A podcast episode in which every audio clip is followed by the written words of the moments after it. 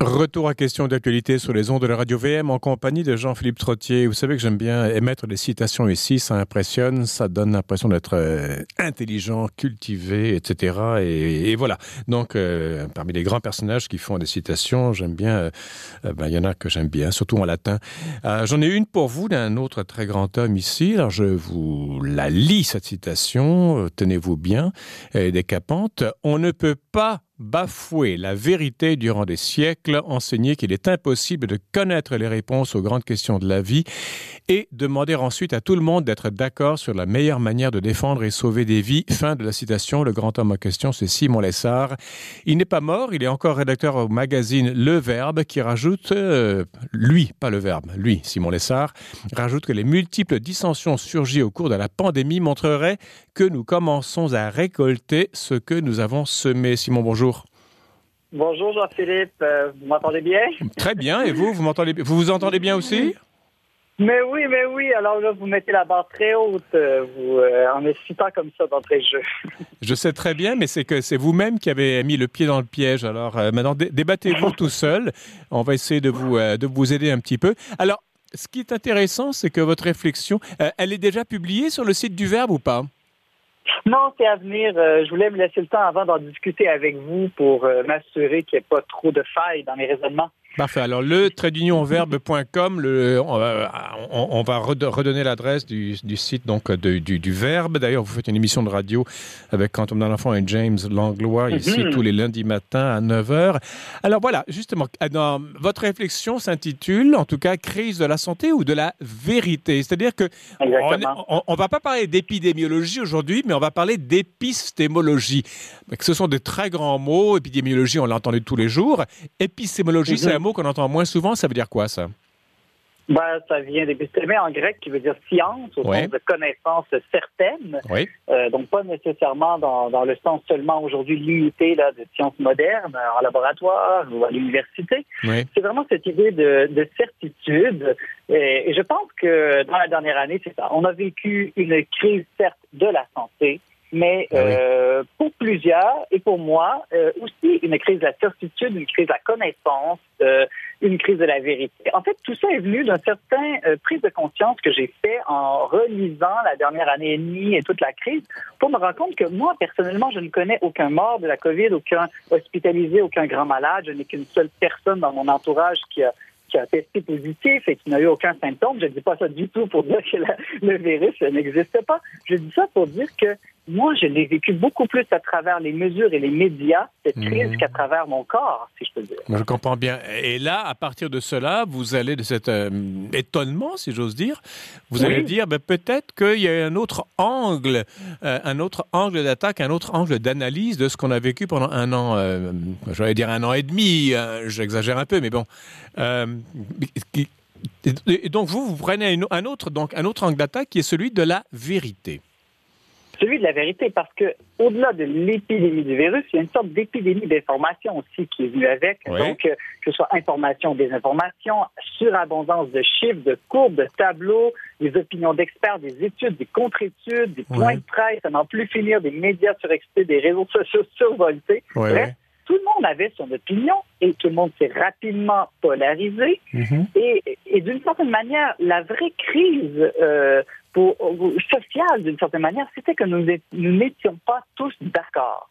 Et, et, ça, au Québec, c'est profondément vécu. On est un, un, peuple qui aime beaucoup l'unanimité. C'est vrai. Et, et, le fait de prendre conscience que, euh, oui, l'unité fait la force, mais là, non, non, on n'aura pas cette force parce que tout le monde ne s'est pas accordé. Et pourtant, et c'est là que, que, que, vient ma réflexion, et pourtant, avant l'épidémie, on était assez d'accord pour être constamment en désaccord. Euh, on était assez d'accord pour être constamment en désaccord. Euh, oui, mais encore mais encore, ben, ce que je veux dire, Jean-Philippe, c'est que ça fait des années qu'on nous dit euh, que la vérité n'existe pas, qu'affirmer connaître la vérité, c'est prétentieux, voire dangereux, oui. que chacun a droit à son opinion, que chacun est libre de penser vivre comme il veut.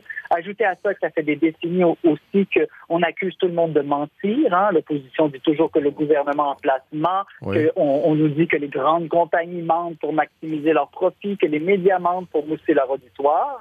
Et en plus, on nous dit depuis des siècles, hein, à commencer par Darwin, qu'il ne faut pas avoir des idées fixes, que le dogmatisme est dangereux, que le scepticisme, lui, au contraire, serait tolérant, qu'il faut être ouvert à tout, douter de tout, ne rien imposer à personne, et surtout, surtout qu'il faut le voir pour le croire, comme dit l'adage. Eh bien, en philosophie, Jean-Philippe, on appelle ça du subjectivisme, du relativisme, c'est-à-dire que la mesure de la vérité, c'est moi, et non quelque chose en dehors de moi. C'est ce que je veux et non ce qui est. Euh, que la vérité peut changer selon les idées, les humeurs, les cultures, les époques, les personnes. Bref. Alors, si je vous comprends bien, vous auriez été un citoyen chinois extrêmement heureux sous Xi Jinping qui disent tous les Chinois dans leur chambre à coucher pendant deux mois, s'ils ont un symptôme, on leur donne une gamelle de riz ou n'importe quoi. Vous ne sortez pas, vous faites vos besoins dans la même gamelle. C'est ce que vous voulez, qu'il y ait une seule vérité pour tout le pays et que tout le monde dise Amen comme ça? Parce que moi, je reviens, à la je reviens à la pandémie. Vous me parlez d'épistémologie ou de vérité ou de mensonge, mais vous faites le parallèle avec l'épidémie. Je, je vous trouve euh, un peu trop brillant. Non, mais évidemment, c'est que le problème, c'est qu'à partir du moment où on dit que tout est relatif, et là, évidemment, on va m'objecter, non, en domaine scientifique, on ne croit pas que tout soit relatif, parce que le problème ici, c'est que la gestion de cette crise était d'abord une gestion éthique et politique, de vivre ensemble. C'était euh, de faire des choix, qu'est-ce qui est le plus important, qu'est-ce qui est le sens de la vie, qu'est-ce que... Il fallait répondre à des questions de sens pour pouvoir ensuite juger les priorités et les mesures à prendre selon les, euh, ce qui est une vie réussie. Êtes-vous êtes sûr de ça? Êtes-vous sûr de ça? Moi, je suis François Legault et je vois qu'il y a une épidémie qui se répand comme, euh, comme, euh, comme une traînée de poudre. Je ne mhm. vais pas mettre à penser éthique, ou, je dis, comment on dit en latin, primum vivere dende philosophari. D'abord on vit, ensuite on philosophera. Je veux dire, il y avait une urgence. On n'a pas le... Ce que vous proposez, je suis entièrement d'accord avec vous, Simon Lessard, mais en même temps, on ne peut pas se réfléchir de façon éthique ou morale prend du temps. On n'avait pas le temps, il fallait se revirer sur un dixaine. Oui, vous avez raison. Alors, lorsqu'il y a urgence, euh, on, s'attend des gouvernements qu'ils agissent rapidement. Jusque-là, je n'ai pas de problème. Le problème vient quand on s'étonne que tout le monde ne suive pas, que tout le monde ne soit pas d'accord, que tout le monde euh, ne, ne croient pas nécessairement les gouvernements démocratiques ou des conglomérats médiatiques ou les compagnies pharmaceutiques. Ça fait beaucoup d'éthiques ici. Euh, on s'étonne. Euh, le problème, c'est quand on s'étonne que tout le monde ne veuille pas spontanément obéir et que certains préfèrent suivre leurs propres conseils, penser et vivre selon leurs valeurs. Voilà. Eh moi, je m'étonne qu'on s'étonne de cela. Hein, parce que comme vous m'avez cité tout au, début, le grand homme, oui. on a bafoué la vérité durant des siècles, ben, enseigner qui est impossible, si on a enseigné qu'il est impossible de répondre aux grandes questions de la vie, et de, euh, eh bien, il ne faut pas s'étonner après que tout le monde ne soit pas d'accord hein, sur la meilleure manière de défendre et de, et de sauver des vies. Mais Simon, si la vie... Pardonnez-moi, Simon Lessard, pardonnez-moi, mais que mon voisin croit en la Trinité ou non, à la limite, je m'en fiche. Mais que mon voisin ait la Covid ou non, je ne m'en fiche pas. Et là, je vais m'offusquer s'il ne porte pas le masque. La Trinité, moi, c'est une question fondamentale au point de vue euh, de la foi, au point de vue euh, philosophique, enfin que sais-je, au point de vue euh, théologique.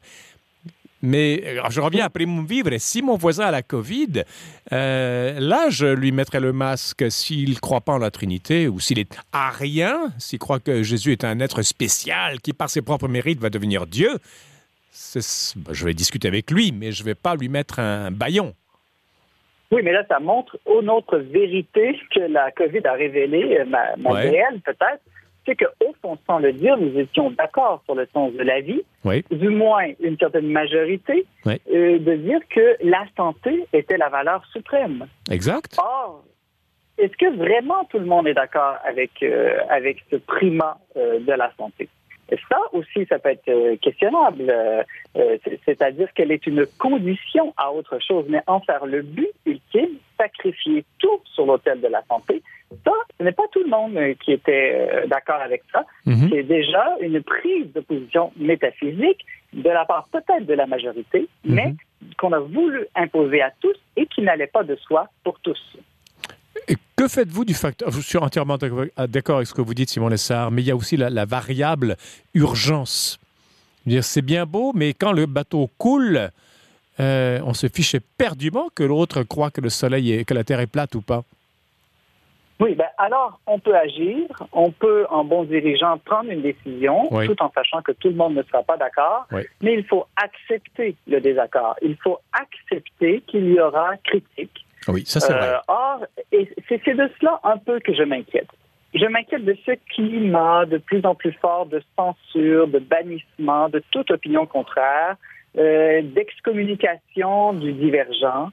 Et euh, si on prend une décision forte et on l'impose à tous, il faut au hmm. moins, si on demeure en un pays démocratique, euh, rester ouvert, je dirais, à la remise en question. Or, on a assisté à des politiques qui ont dit non, attention, toutes nos mesures sont basées sur la science et donc toute critique euh, n'est pas euh, légitime parce que on a fait une sorte de dieu de la science, comme si euh, la science dictait aux politiques quelles mesures prendre. Or, entre la science et les, les, mesures sanitaires, il y a quand même toute une série de raisonnements à faire. Effectivement. une panoplie de diversité. Et il suffit de voir comment chaque province, chaque État, chaque pays en est arrivé à des conclusions fort variées sur les mesures à appliquer pour dire que la science épidémiologique ne, ne peut pas dicter aux politiques directement quoi faire, qu'il y a vraiment un choix de société à faire ensuite à partir des données de la science. Ah, je reviens à ma question. Aurions-nous eu le temps d'avoir d'un côté les, les, scientifiques qui, eux, ben, se dépêchaient pour trouver des réponses, euh, pour euh, les laboratoires pour trouver les vaccins? Enfin, il y a tout le monde, c'est vraiment grouiller le cul, pardon l'expression, mais c'est vraiment grouiller le, là où le dos perd son nom. Euh, il fallait comment vous dire, ce que vous dites est tout à fait valable, sauf que mhm. les scientifiques, les médecins, enfin tous ces gens-là étaient mobilisés vers un but qui était une thérapeutique. Euh, ensuite, il y a des éthiciens, les gens qui réfléchissent sur les sociologues, un peu que sais-je, euh, qui réfléchissent en, en, aval ensuite. Et il y a le politique, il y a François Legault, Horacio Arruda, Christian Dubé, etc., Daniel McCann auparavant. Et tous ces gens-là auraient dû je, me mets à leur place, je ne sais pas ce que j'aurais fait. on n'avait pas le temps d'organiser un organigramme, euh, une structure complexe pour prendre ces décisions de façon la plus conforme à la vérité.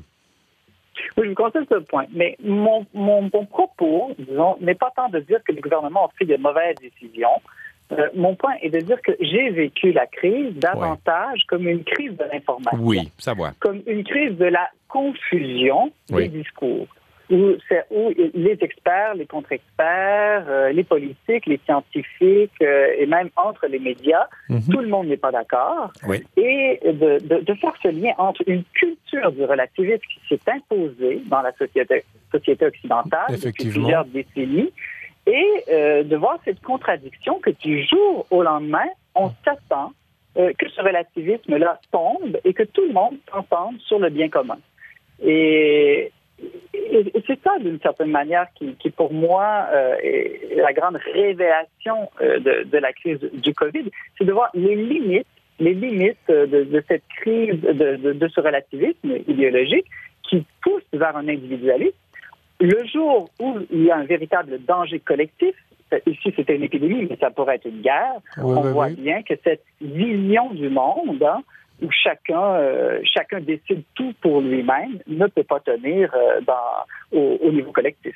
Alors là, je suis entièrement d'accord avec vous, Simon Lessard. Ce que vous dites, euh, si je le résume ou si je le lis dans d'autres mots, c'est que notre relativisme, notre chacun pour soi ou l'homme est la mesure de toute chose, comme disait mhm. euh, Protagoras dans tes têtes de Platon. Euh, c'est l'homme qui décide de sa vérité, et puis son voisin n'a rien à lui dire à ce sujet. Euh, ça, ça peut ça peut vivre. Une société peut être fondée là-dessus tant qu'il y a assez d'argent, de paix sociale, qu'il n'y a pas vraiment d'ennemis qui soient viral, politique, un autre peuple aussi ou ça, ou climatique. Oui, le relativisme ambiant est une des conditions de ce relativisme et de cette soi-disant tolérance qui est plus, plutôt indifférence, c'est que ben, les choses vont quand même correctement bien, on peut se permettre de euh, d'être relativiste. En temps de crise, on voit que tout le monde, finalement, euh, revient, si j'ose dire, à la même religion.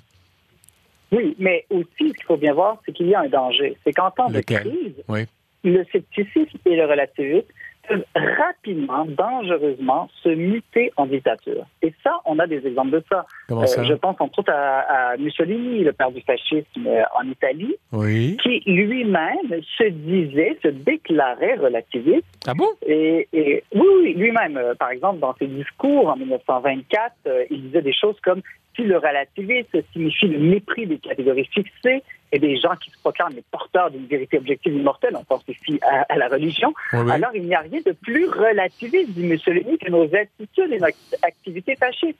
Il va jusqu'à ajouter que du seul fait que les idéologies seraient tous d'égale valeur, Mhm. eh bien, elles sont tous des fictions et que le, le relativisme moderne euh, permet à chacun de créer sa propre idéologie et surtout à la renforcer, dit-il, avec toute l'énergie dont il est capable. Donc, le raisonnement de Mussolini est simple.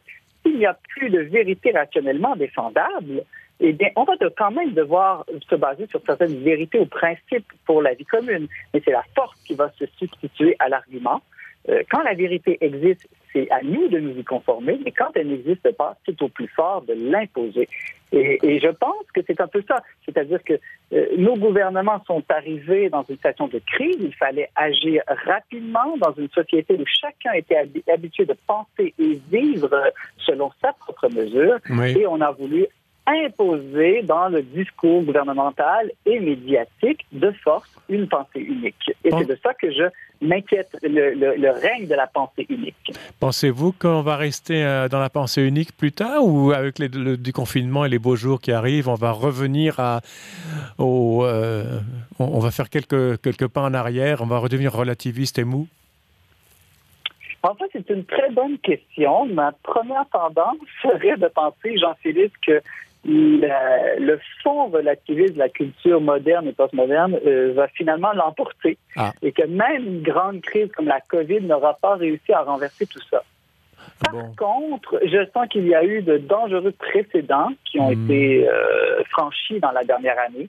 Et, et, ça, ça, et ça, quand même, ça m'inquiète. Je pense, entre autres, à la censure, euh, au bannissement de certaines idées euh, dans l'espace médiatique, dans les réseaux sociaux. Oui. Et surtout quand je pense que ce sont des compagnies privées qui déterminent quelles sont les idées valables ou non valables à être exprimées dans la, dans la cité. Hein, je pense à Facebook, à Twitter, ici. Oui. Euh, ça, pour moi, c'était une ligne euh, à ne pas franchir qu'on a franchie. Euh, je sens en filigrane une réflexion sur le rôle de l'Église catholique. Je sens. Il nous reste deux minutes et vous êtes euh, plus que catholique, Simon Lessard. Vous travaillez au verbe le-verbe.com. Que, que, dirait, que, que diriez-vous, que voudriez-vous que, que l'Église fit, pour utiliser un imparfait de subjonctif, ou euh, représenta? Oui, ben, le rôle de l'Église, euh, disons, au monde, pas simplement pour les catholiques, ah, oui, oui, c'est d'être oui. experte euh, en humanité. Et c'est justement d'éveiller aux grandes questions de sens et de mmh. dire que ces questions de sens, justement, hein, c'est Église, Ecclésia, Assemblée, oui, oui. Euh, on ne peut trouver de réponse à ces questions que collectivement, justement. Et, et donc, et, et, souvent, on voit l'Église comme une sorte de, de, de chape qui viendrait dogmatiquement imposer une vérité à tous. Ça a souvent Alors, été le cas moi, aussi. Oui, peut-être, mais aujourd'hui, en tout cas, et si on remonte aussi dans l'Antiquité, moi, j'ai toujours plus, beaucoup plus vu l'Église comme euh, justement euh, une assemblée de discussion Mhm. mm -hmm. où la parole de Dieu résonne, elle est proclamée en communauté, où tout le monde réfléchit, euh, fait écho dans sa vie à cette parole et où on arrive communautairement, certes, à une solution. Euh, et, et, et c'est peut-être là que l'Église a une, une, un exemple, une leçon à donner à notre société euh, de, de, permettre, d'une certaine manière, à ce qu'il y ait débat public, à ce qu'il y ait convers conversation, euh, pour arriver à des balises, et des balises assez larges et communes. Souvent, on pense, euh, vous savez, souvent ce qui différencie l'Église catholique des autres églises, en 20 secondes. Que, oui, ben, très, très brièvement, l'Église pose des balises, donc pas plus loin que ça, pas plus à gauche ou à droite que ça. Mm. Mais après, il y a de l'espace, il y a de la liberté dans les manières de vivre sa foi, il y a de la liberté de, dans les possibilités euh, de l'exprimer. Et je pense que c'est ça qui nous a manqué dans notre société. On a visé beaucoup plus l'uniformité que l'unité. Simon Lessard, rédacteur à, au magazine Le Verbe, le point, le, le, le verbe.com. Voilà, je, je, perds mon français. Bon été à vous. Merci infiniment. On vous retrouve en, en, en septembre. Allez. Oui, certainement, avec joie. Merci beaucoup. C'est la fin de l'émission. Demain, sommet sur le rapprochement des francophonies canadiennes et la semaine politique québécoise et canadienne écoulée. À la régie Daniel Fortin, ici Jean-Philippe Trottier. Merci. À demain et entre-temps, restez à l'antenne de Radio VM.